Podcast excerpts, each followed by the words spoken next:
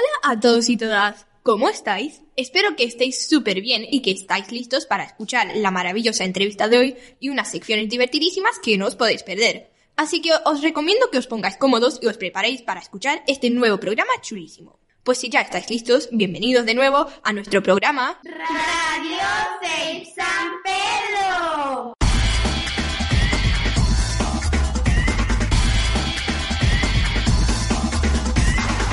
Como ya saben los seguidores y seguidoras de nuestro programa, los invitados a nuestra sección de entrevistas suelen estar directamente relacionados con nuestra localidad o municipio. Solemos invitar a personas vinculadas al mundo del arte, sociedad, cultura, etc., para conocer mejor a las personas que forman San Pedro Alcántara y así ser conocedores de sus mejores representantes sociales y culturales. Pero hoy traemos a un personaje distinto, alguien que se empeña desde hace muchos años que conozcamos los orígenes de San Pedro, su historia, cómo y por qué hemos llegado hasta donde estamos y a lo que somos hoy en día. Es alguien muy conocido por varias razones. Por un lado, por haber sido maestro en nuestra localidad durante casi toda su vida, pero sobre todo por ser la persona que más información ha recabado sobre la historia de nuestro pueblo, siendo autor y coautor de más de una decena de libros. Parte de esa información la ha ido compartiendo a través de su blog rosaverde.com, donde desde marzo de 2008 hasta la actualidad nos regala crónicas históricas de San Pedro Alcántara. Después de toda esta información, ya sabrán que nuestro invitado de hoy no es otro que don José Luis Casado Bellagarta.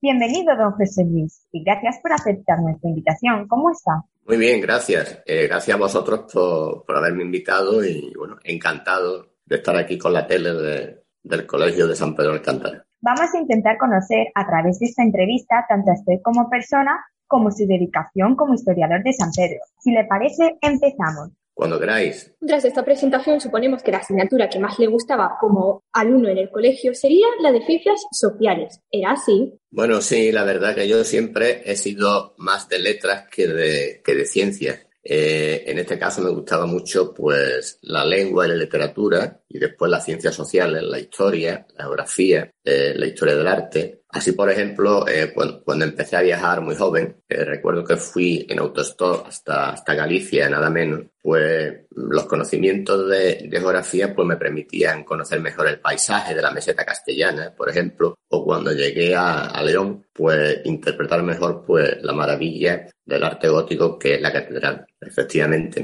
las ciencias sociales pues eran, eran mis predilectas. ¿Quién tuvo una influencia especial en el que gustara investigar sobre la historia?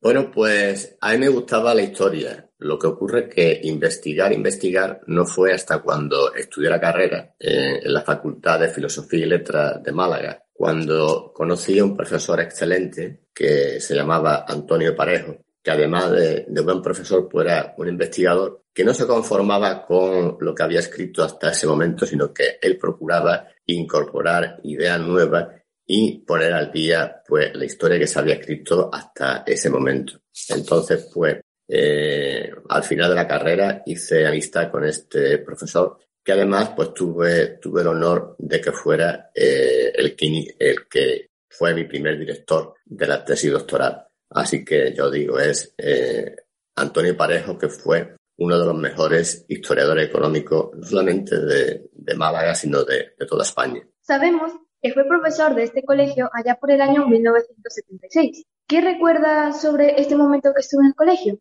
Bueno, pues hace ya mucho tiempo, ¿no? El año 1976, ¿no? Recuerdo que, que el Colegio San Pedro, pues tenía la mitad de los edificios que tiene ahora y tenía muchísimos, muchísimos alumnos. Tanto que trabajamos, los, los maestros trabajamos en un turno por la mañana, de 9 a 2, y luego había otros compañeros con otros alumnos que trabajaban en un turno de tarde, de 3 a 8 de la tarde. Y por si fuera esto poco, pues eh, había unas aulas prefabricadas en la zona que, que había allí construir, las famosas portátiles que todavía se, se recuerdan en San Pedro. En estos momentos de, de, los años 70, pues la democracia que llegó a España también llegó a la, a la escuela. Entonces se hizo más participativa. Los padres eh, participaron en la gestión de, de los centros. Los profesores también nos preocupamos de que fuera una enseñanza pues más moderna. Hacíamos grupos de trabajo para intercambiar experiencias y aparte de, de, buenos compañeros, pues también recuerdo a muchos alumnos que, que ahora después de más de 40 años, pues todavía eh, nos cruzamos por la calle y, no, y nos saludamos. Eh, y esto ocurre con los alumnos del Colegio San Pedro y también con otros que tuve después en el Colegio del Ingenio o en la escuela de, de adultos. ¿En qué momento decide empezar a interesarse por los orígenes de San Pedro? Bueno, pues después de estar en el colegio vuestro actual, el Colegio San Pedro, me trasladé al colegio de la azucarera, en el, ingenio. Y allí con los chicos, que tenían entonces pues 10 o 12 años, pues salíamos a la calle a, investigar sobre el comercio, eh, íbamos a, al arroyo del Chopo a, investigar sobre los animales, las plantas y también iniciamos pues eh, entrevistas o estudios sobre la historia de San Pedro. Con los apuntes que, hicimos, eh, escribí mi, primer libro, que fue en 1985, que se llamaba, o se llama, Tu localidad, San Pedro Alcántara. Esta, esta investigación de la historia, pues, continuó cuando me incorporé a la escuela de adultos y ya allí también con los alumnos, pues, también los animaba a hacer entrevistas y editamos una revista muy interesante que era la revista Rosa Verde, que por primera vez eh, en San Pedro pues recogió multitud de fotos antiguas y entrevistas a personas mayores. Fue, yo digo, una experiencia muy positiva, en, tanto en el ingenio como en la escuela de adultos. ¿Fue el Marqués del Duero el primer tema que le interesó estudiar sobre nuestra localidad? Porque hemos oído que usted es un gran conocedor de la historia del Marqués del Duero. Bueno, eh, en realidad mm, el primer tema sobre el que yo me preocupé más de la historia de San Pedro Alcántara fue la población, porque en San Pedro, eh, tanto en la época de la colonia como después con la llegada del turismo, la población crecía a un ritmo vertiginoso. Entonces, este cambio eh, tan importante de la población con gente que venía de fuera, ¿no? de la provincia de Málaga, del resto de Andalucía, de toda España, pues mm, es, un tema que, me interesaba y, yo también practicaba con los alumnos eh, cuadros, eh, gráficos, y este fue mi primer tema de, iniciación, la demografía. Pero indudablemente cuando eh, me, sumergí más en la historia de San Pedro, pues resulta que el Marqués del Duero es fundamental como fundador, promotor del pueblo de San Pedro con la creación de la colonia. Entonces, la personalidad de este hombre que invirtió toda, toda su patrimonio el de la mujer, o sea, todo, todo el dinero que tenía la familia eh, en la colonia, pues es fundamental y, bueno, pues lo estudié a fondo, tanto en su archivo personal, que se guarda en Jerez de la Frontera, que lo guardan todavía sus herederos. Actualmente hay un Marqués del Duero. Y, bueno, a través de ese archivo y a través de, de otras fuentes en, distintos archivos de España, pues eh, realmente pues he intentado conocer eh, tanto la personalidad como las intenciones de Manuel Gutiérrez de la Concha, el primer marqués del Duero. ¿Cuándo empieza San Pedro de Alcántara a llamarse así y qué era antes de llamarse así San Pedro de Alcántara?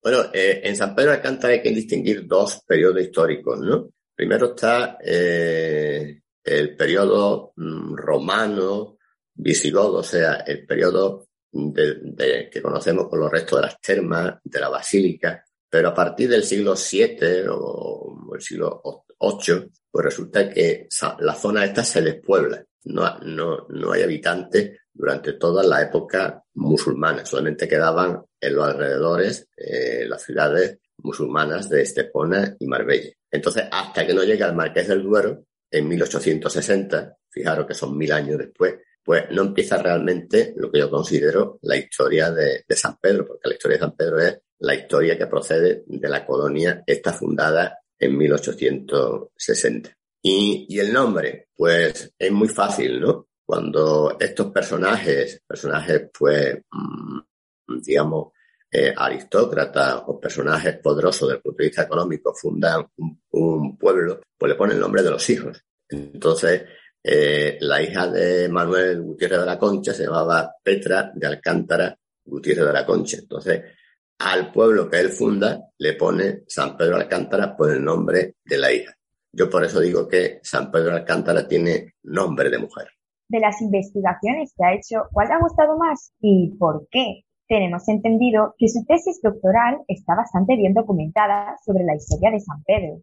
Bueno, eh, mi tesis doctoral eh, llega desde la fundación, 1860, hasta 1910, cuando la colonia pasa a formar parte de una gran empresa española que es la Sociedad General Azucarera. El problema principal es que esta Sociedad General Azucarera no deja eh, que los investigadores accedan a sus archivos. Entonces he tenido que estudiar mm, esta historia de San Pedro pues, a partir de otros archivos. Ya he dicho que eh, en Jerez de la Frontera está el archivo de Márquez del Duero, pero solamente durante unos, unos años mm, que van desde 1860 a 1874, que es cuando muere el Marqués. Entonces he tenido que investigar eso en Jerez de la Frontera y luego en archivos, pues en muchos archivos, ¿no? En el archivo municipal de Marbella, en el archivo provincial de Málaga y luego ya en otros archivos de, de España, ¿no? Eh, sobre todo en Madrid, en distintos lugares de investigación y en bibliotecas, especialmente en la, en la Biblioteca Nacional. O sea que eh, ha sido una investigación, digamos, dificultosa porque he tenido que buscar datos eh, en muchos lugares. ¿Qué momentos de la historia de San Pedro elegiría como el mejor y como el peor? Pues el mejor fue ayer. Digo ayer porque ayer ya es, es historia de, de, San Pedro, ¿no? Entonces, eh, digamos, ayer o hace un rato pues estamos en los mejores momentos de la historia porque eh, tenemos un nivel de vida eh, muy bueno comparado con épocas pasadas en sanidad, en educación, en higiene, en todo eso, pues son los mejores momentos. Ahora bien, si consideramos épocas pasadas, pues digamos que momentos duros, pues son cuando llegan los primeros colonos, hacia 1860, cuando el Marqués del Duero invierte todo su dinero, hay, hay momentos en que se queda sin fondos y entonces los colonos que llegan, que llegan con bastante dificultad de sus lugares de origen, pues tienen que, irse, ¿no? Esto también ocurre cuando hay una crisis, ¿no? La, crisis del año 70 con el petróleo o, o ahora con la crisis del COVID, pues la gente lo pasa mal, ¿no? Son los peores momentos. Y los mejores momentos es cuando la economía va bien y, bueno, la gente llega aquí a, a, trabajar y son bien recibidos porque eh, esta zona, San Pedro Alcántara, es un pueblo hospitalario. Basílica paleocristiana, termas romanas, trapiche de Guadiza, azucarera. ¿Quién nos puede contar del patrimonio de nuestra localidad? ¿Cree que se debería dar a conocer más? Eh, efectivamente, ¿no? Aparte de lo que de lo que habéis dicho, pues también tenemos otros lugares como la, la villa de San Luis, donde está la tenencia de alcaldía, la iglesia, los pantanos, el pantano de las Medranas o del Salto, que fueron pioneros en, la, en el regadío de, de nuestro país, se debe dar a conocer más y muchas veces las autoridades, eh, las administraciones, tanto local como eh, autonómica, no, no ayudan en eso. Primero conservarlo, ¿no? Porque muchas veces la conservación deja deja mucho que desear, ¿no? Y ya lo, lo bueno, buenísimo sería que se creara un museo para poder mostrar eh, los restos de este patrimonio que, que, es un patrimonio importante, tanto en esa época pasada, en las termas guion basílica, como en, en la época de, de, la colonia agrícola. ¿no? Hemos hablado en su presentación de que también ha escrito decenas de libros. ¿Y como autor o coautor? aunque sabemos que son distintos, ¿a cuál tiene especial cariño? Bueno, pues eh, digamos que el que le tengo más eh, cariño, más aprecio, es eh, el último, porque después de la tesis doctoral que me ocupó durante muchos años y, salió pues una tesis de, más de 700 páginas, la, la resumí en un libro que editó la Universidad de Málaga, a la cual estoy muy, muy agradecido. Y este libro, editado por la universidad, se llama El azúcar como origen, la colonia agrícola de San Pedro Alcántara, desde 1860 a 1910, y fue editado hace tres años y naturalmente pues el resumen de mucho trabajo, de mucho tiempo dedicado al estudio eh, y es el que le tengo mm, mayor aprecio.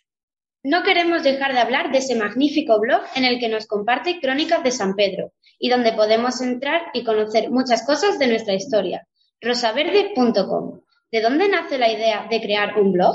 Bueno, cuando surge Internet, que no es hace mucho tiempo, aunque vosotros estáis muy familiarizados con Internet, es una cosa reciente, pues mm, yo pienso que aparte de las charlas, conferencias, eh, artículos, pues Internet es un medio estupendo para dar a conocer la historia de, San Pedro de Alcántara.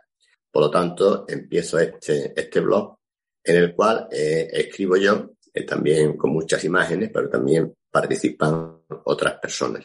Así que eh, yo digo que es un medio más para difundir la historia de, esta localidad.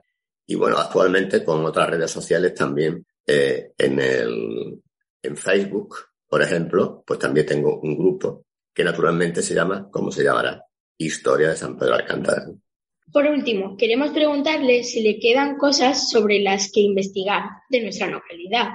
Y si es así, ¿qué investigación o investigaciones está llevando a cabo ahora? Bueno, pues como eh, he estado diciendo, la, tesis y el último libro tratan de la historia de San Pedro hasta 1910. Eh, en la actualidad estoy recogiendo información desde 1910 hasta casi la actualidad, que la voy a cerrar en 1980, que es cuando se inician los ayuntamientos democráticos. O sea que estoy ahora mismo eh, en fase de recogida de datos sobre San Pedro Alcántara desde 1910 a 1980. Ahora también tengo la facilidad de que hay mucha prensa eh, antigua que se puede consultar a través de, de, de Internet y yo digo que que estoy en este periodo en que, bueno, hay una primera parte que es hacia 1930, que es cuando la gran finca de San Pedro, que abarcaba 3.000 hectáreas, que son como casi 3.000 campos de fútbol, ¿no? Repartida entre Marbella, Estepón y Benavis,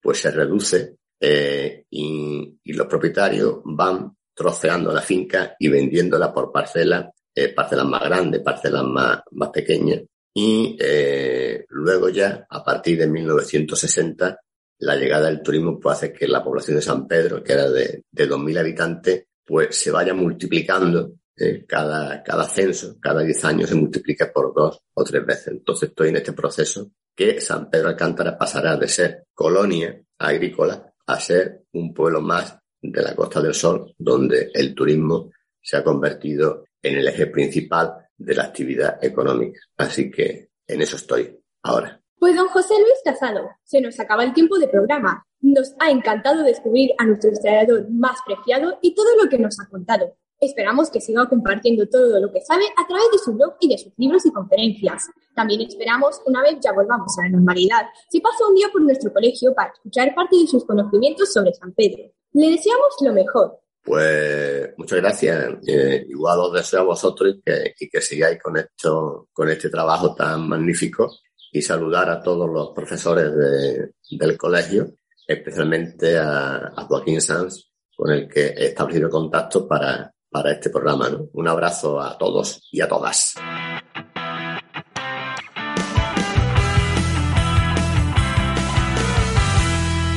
Esta entrevista ha sido realmente maravillosa. Yo he aprendido bastante con esto, ¿y vosotros? Pero si maravillosa ha sido la entrevista, también lo son las películas y series que he preparado. Sí, creo que ya la habéis pillado. Estamos en la sección de cine. Esa que huele a palomitas o mantita en día de lluvia o a fin de semana, ¿verdad? Bueno, preparaos porque empezamos con la primera película, Nim, el mundo secreto de la señora Brisby. La señora Brisby es un tímido ratón de campo y es una viuda que vive con sus hijos en la granja de la familia Fitzgibbon. Uno de los pequeños, Timothy, cae enfermo de neumonía y debe permanecer en reposo o corre el riesgo de morir. El contratiempo llega en el peor momento, justo cuando los Fitzgibbon se disponen a arar la tierra, lo que significa que el hogar de la señora Brisby y sus hijos será destruido. ¡Wow! Estoy segura de que esta película tiene mucha aventura y un montón de viajes por el mundo. A ver qué os parece el siguiente. Fuzz. La película cuenta la historia de Nicholas Angel, un oficial de la Metropolitan Police Service de Londres, cuya extensiva eficiencia es mal vista por sus compañeros, pues según ellos los hace ver incompetentes. Como resultado, sus superiores deciden trasladarlo a un lugar donde sus habilidades no serán tan llamativas. Esta película es muy policial, la verdad es que me encanta. ¿Y a vosotros? Bueno, y para rematar la sección os traigo una serie muy especial llamada Atypical. La historia gira en torno a Sam, un joven de 18 años de edad que es autista. Para él, el autismo no es un problema y quiere aprender a valerse por sí mismo y tener una vida independiente. Así es como decide comenzar su divertido y doloroso viaje de autodescubrimiento, que sin querer acaba implicando a toda su familia. No he visto esta serie, pero me parece muy interesante, porque en la vida real hay varios niños y niñas que sufren de esta condición u otras, y en esta serie el protagonista no se centra en lo que no puede hacer, sino en sus valores y sus capacidades. Por eso, esta es la recomendación que más me ha gustado deciros. Pero chicas y chicas, tristemente esta sección ha llegado a su fin. Pero tranquilos, tranquilos, que el programa no. Ahora mismo Laura os va a contar unos libros maravillosos que os vais a quedar boca abiertos. Espero que lo disfrutéis.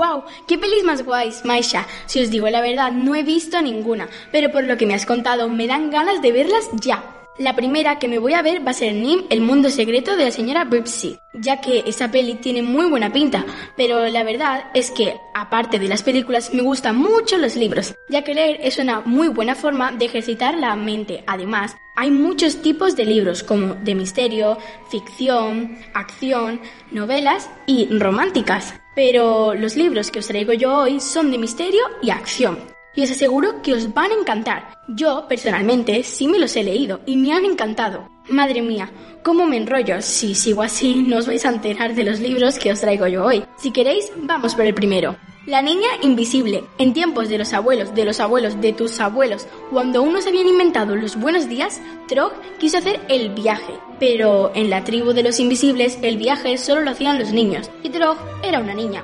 Así que Trog decidió hacer lo que hacían los niños. Salió en la noche, cruzó el páramo y buscó una presa. A mí me encanta este libro, me lo he leído como mil veces. Además, este libro me lo regaló mi madre por mi cumpleaños de 10. Bueno, ¿tenéis ganas del segundo libro? ¿Sí? Pues ahora damos paso al siguiente libro.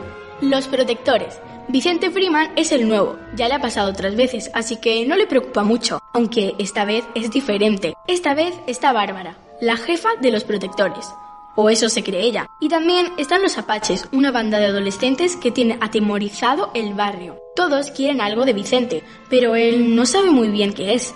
Y además se está hartando. Es el momento de demostrar quién es de verdad Vicente Freeman. La verdad es que ya no sé qué decir, porque si os cuento lo que más me gustó, os haría spoiler, y no quiero adelantaros más de lo que ya os he dicho, solo que este me gusta mucho. Vamos a por el tercer libro y ahora os cuento cuál me gusta más. Resuelve el misterio, la actriz desaparecida. La protagonista de una famosa serie de televisión ha desaparecido sin dejar rastro. ¿Cómo encontrarla cuando a cada paso de la investigación surgen enigmas enreversados, se desvelan secretos sorprendentes y deben tomarse decisiones peliagudas? Intrigante, ¿verdad? Si os gusta el misterio, este es vuestro libro, porque te tiene todo el rato queriendo saber qué va a pasar. Bueno, con esto y un bizcocho ya hemos terminado. ¡Ay, que se me olvida! Que os tenía que decir cuál es mi libro favorito. Vale, os lo digo ya. Es el... ¡Ja! Que os creíais que os lo iba a decir. Pues no, esto se queda así. Pero ahora pasamos con los acertijos de hoy con Marina. Ay, qué ganas tengo de saber los de la semana pasada, porque el primero creo que me lo sabía. A ver si acierto.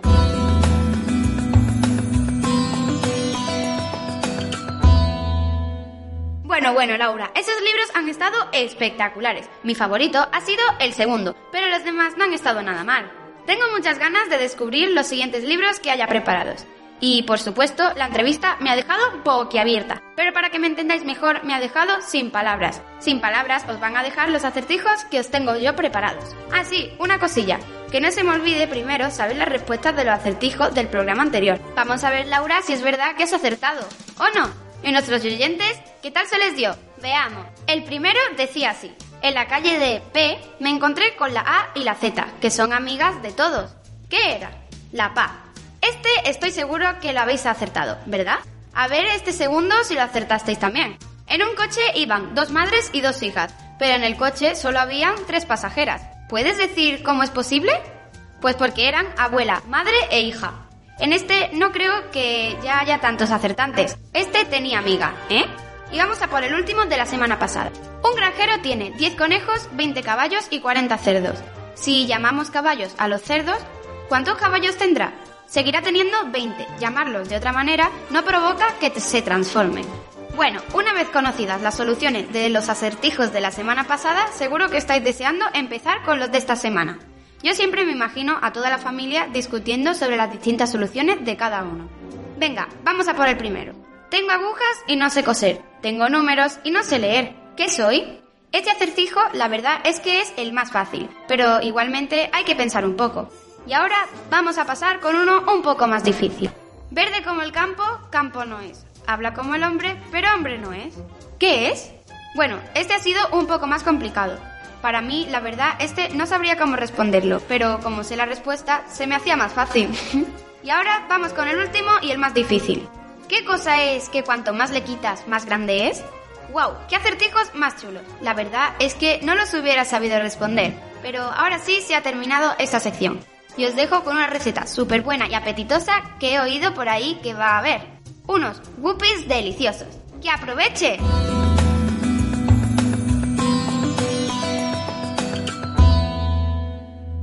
Marina, me han encantado tus acertijos. Lo malo es que no he acertado ninguno de los de la semana pasada, pero los de esta seguro que sí. Bueno, ahora vamos a cocinar esta fantástica receta.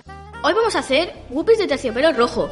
Para hacer los whoopies vamos a necesitar 275 gramos de harina, una cucharadita de bicarbonato de sodio para que suba, un cuarto de levadura química, 30 gramos de cacao en polvo, 150 gramos de azúcar, 120 mililitros de leche, una cucharadita de vinagre de sidra, una cucharadita de extracto de vainilla, dos huevos, tres cucharaditas de colorante alimentario rojo en gel para darle color.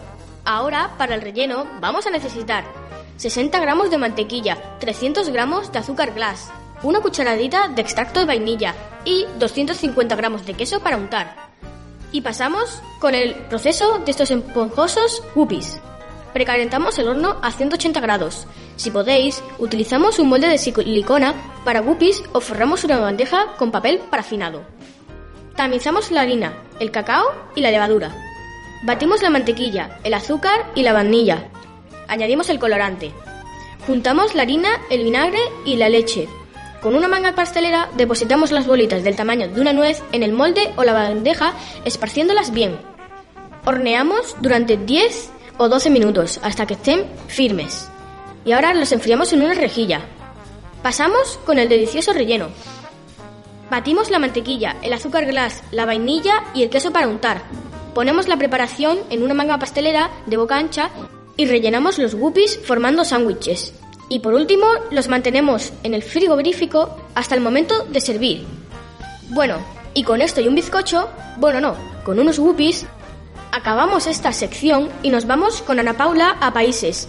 Sacaros el billete de avión, porque hoy nos lleva de viaje a Estados Unidos.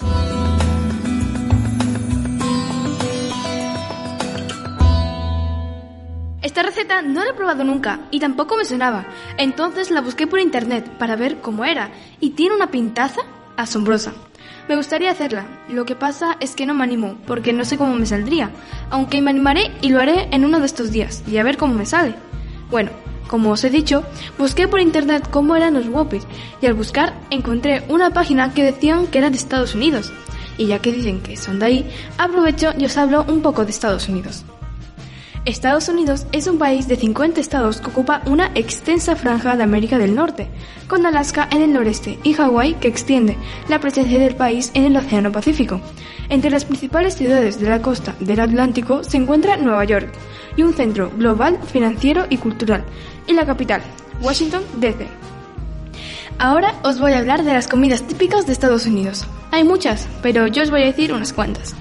Lo primero que tenéis que saber sobre su comida es que los Estados Unidos es un país de gran diversidad cultural y su gastronomía se ha beneficiado enormemente de la fusión única de sabores e ingredientes. El resultado de estas mezclas son platos que le apetece a cualquiera, ya que casi todos reconocen algo de su propia cultura en cada mordisco.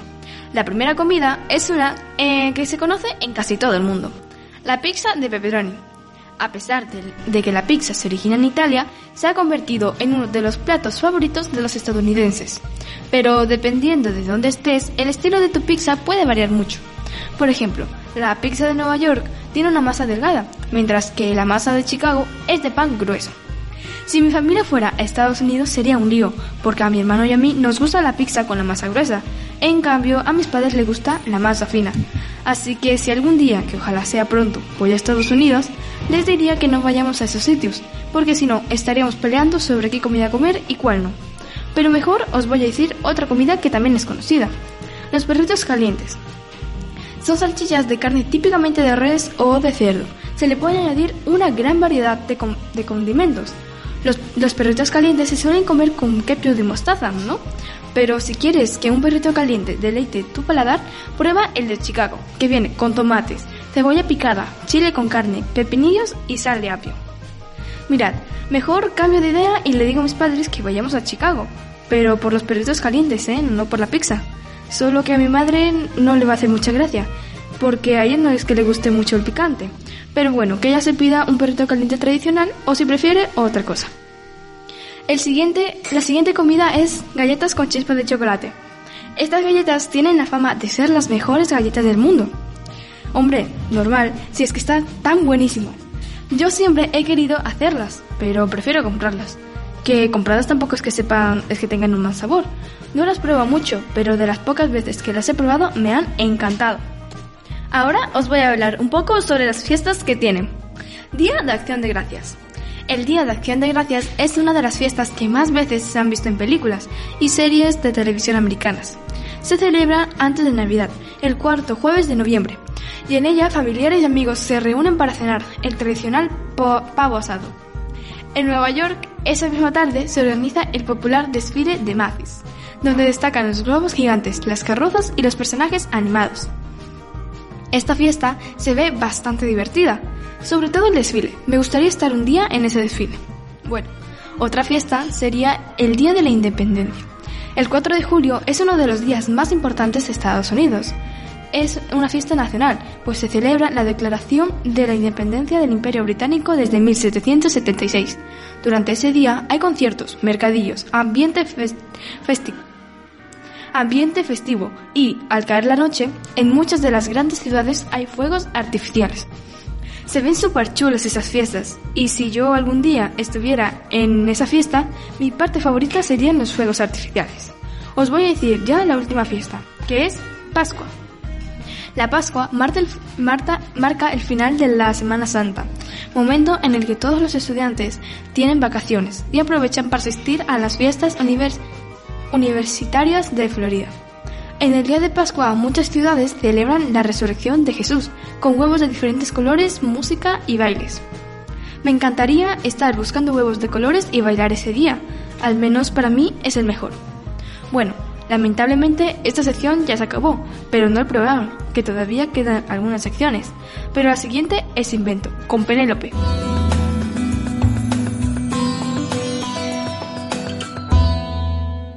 Necesito viajar ya a ese país tan alucinante. Quisiera viajar algún día, pero con este dichoso COVID, a mí personalmente me encanta viajar. ¿Y a vosotros? Seguro que sí. Ana Paula ha hecho esa sección muy bien. Y ahora os dejo con este invento tan curioso. A veces nos preguntamos qué haríamos sin una mesa. Realmente, sin una mesa no podremos hacer casi nada. Pero, ¿sabéis cómo y cuándo se creó? Pues yo os lo diré. Los orígenes de las primeras mesas se remontan hace más de 3.000 años antes de Cristo, en Egipto. Los faraones inventaron un objeto similar a la mesa de estos tiempos, que utilizaban sobre todo para apoyarse o para alimentarse. Desde ese momento, la mesa es el mueble más utilizado y más común. ¿Cuál es la función de la mesa? Una de sus principales funciones es la de servir como plataforma para el consumo de alimentos, separándolos del suelo. También proporciona una superficie de trabajo para numerosos oficios. Es difícil poder vivir sin una mesa, ¿a que sí? Y la pregunta que todos nos hacemos, ¿por qué las mesas se llaman mesas? La palabra mesa viene del latín mensa, con el mismo significado. Se aplica a los muebles de madera de superficie plana sostenida por pies, terrenos planos y elevados, o a un conjunto de personas que presiden una asamblea. Todas estas temáticas manejan el concepto de plano y elevado. Bueno, ahora ya sabéis más cosas sobre las mesas, por qué se llaman mesas, cuál es la función de las mesas y cómo es y cómo se creó. ¿Os ha gustado este invento? Porque a mí sí. ¿Os gustan las curiosidades? Sí. Pues a mí también me gustan, y no hay nada más que me guste que las curiosidades. Como ya se ha acabado esta sección, pues no me queda otra que dejaros con la sección de curiosidades con Sara.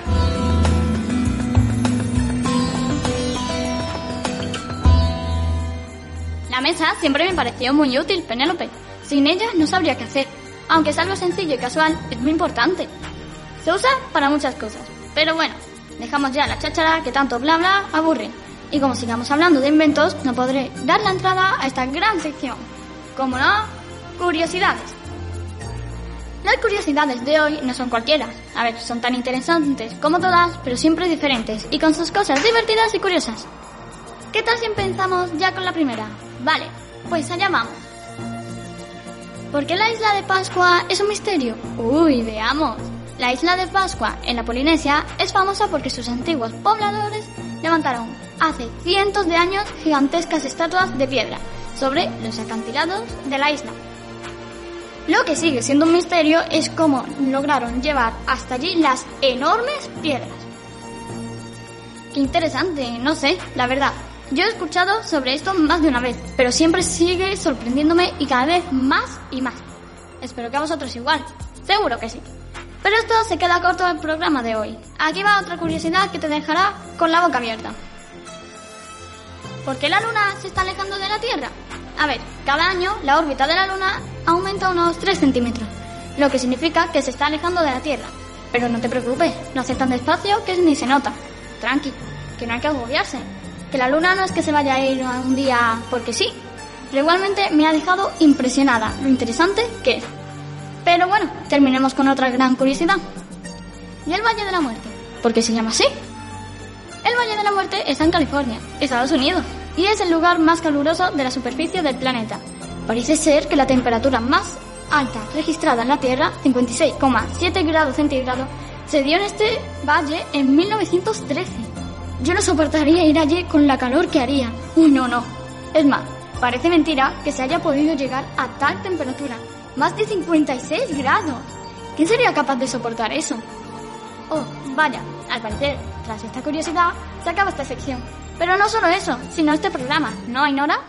Efectivamente.